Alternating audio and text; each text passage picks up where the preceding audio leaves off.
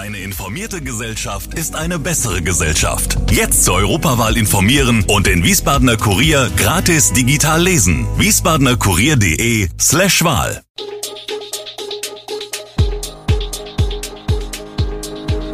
Gude, unser morgendliches News Update. Das Wichtigste aus Wiesbaden für Sie im Überblick. Guten Morgen aus Wiesbaden an diesem 18. Juli. Ja zur Linkskooperation im Rathaus, Katerstimmung nach dem letzten Ball des Sports in Wiesbaden und Hitzewelle in Hessen in den kommenden Tagen.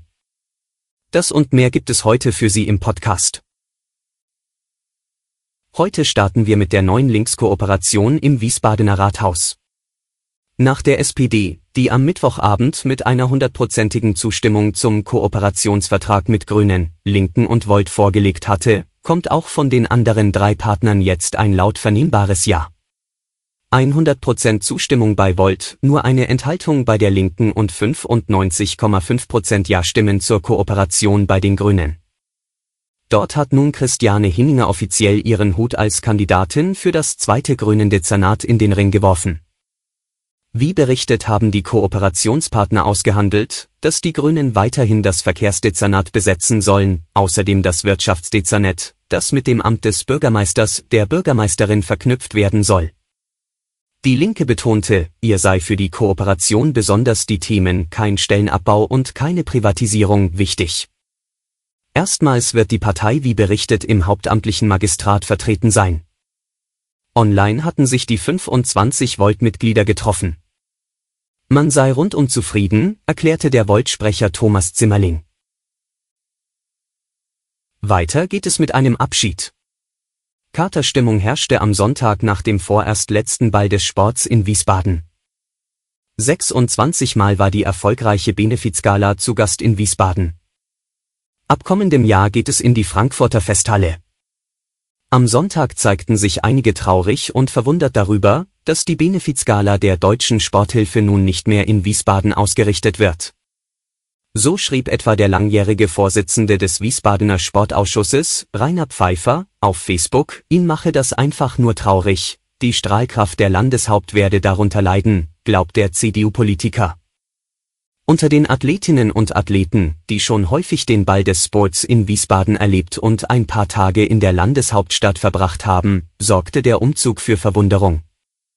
Als gebürtiger Wiesbadener hat auch Handballweltmeister Steffen Weber die Debatte dahinter genau verfolgt.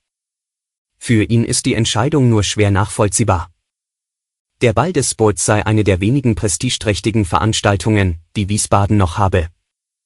Hessens langjähriger Ministerpräsident Volker Bouffier äußerte sich unumwunden, dieser Ball gehört einfach nach Wiesbaden. Oberbürgermeister Gerd Uwe Mende erklärte in einem Flyer, den alle Ballgäste erhielten, man gehe niemals so ganz.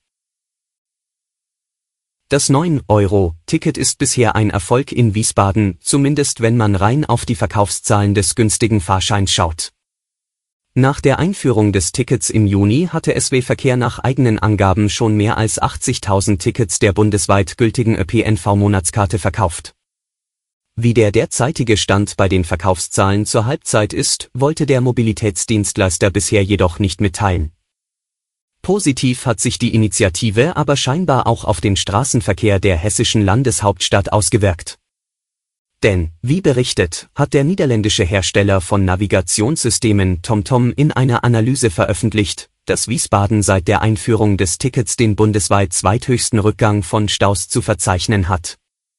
Das klingt erstmal gut.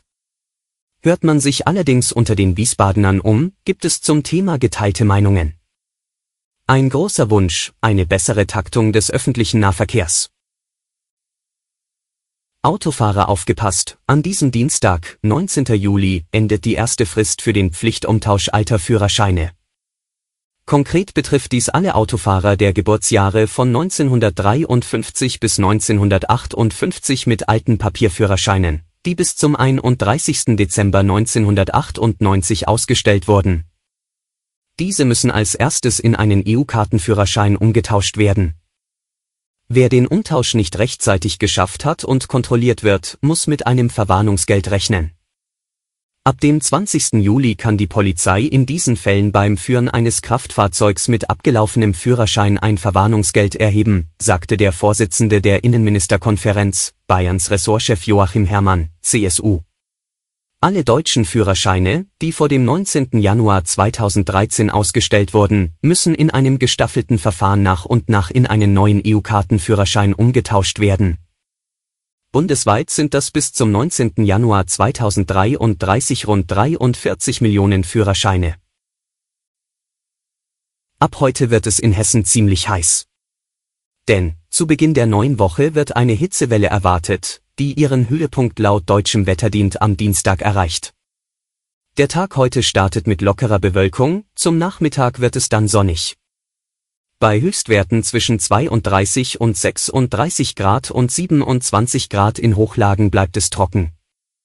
In der Nacht zum Dienstag liegen die Tiefstwerte bei 19 bis 15 Grad, in Ballungsgebieten und im mittleren Bergland bei 20 Grad.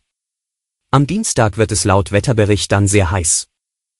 Die Höchsttemperaturen steigen auf 35 bis 39 Grad. Im Rhein-Main-Gebiet und an der Bergstraße könnten sogar 40 Grad erreicht werden. Und auch für den Dienstag gilt, es wird sonnig und trocken.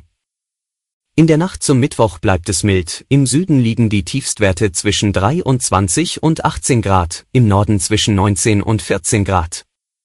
Etwas weniger heiß wird es dann am Mittwoch. Die Höchstwerte liegen zwischen 29 und 34 Grad. Bei wechselnder Bewölkung sind einzelne Schauer oder Gewitter möglich. Alle Infos zu diesen Themen und noch viel mehr finden Sie stets aktuell auf www.wiesbadener-kurier.de. Gude Wiesbaden ist eine Produktion der VRM von Allgemeiner Zeitung, Wiesbadener Kurier, Echo Online und Mittelhessen.de. Redaktion und Produktion die NewsmanagerInnen der VRM. Ihr erreicht uns per Mail an audio.vrm.de.